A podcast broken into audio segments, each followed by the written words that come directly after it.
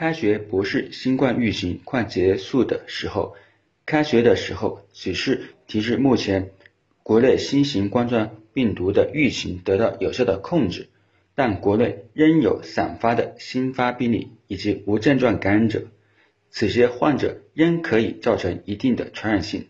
特别是目前国外新型冠状病毒疫情的爆发，此时境外输入病例也明显的增多。与之相应的关联病例也有增多，故新冠疫情会持续一段时间。此时不能掉以轻心，仍需要加强防控。对于有流行病学史的人员，仍需要常规的隔离两周，并进行相关的排查工作。在开学以后，学生仍需要监测体温，做好相应的防护措施，例如戴好口罩，避免人员群聚。保持教室和寝室的通风以及环境的卫生，注意手卫生等，保持良好的生活习惯等。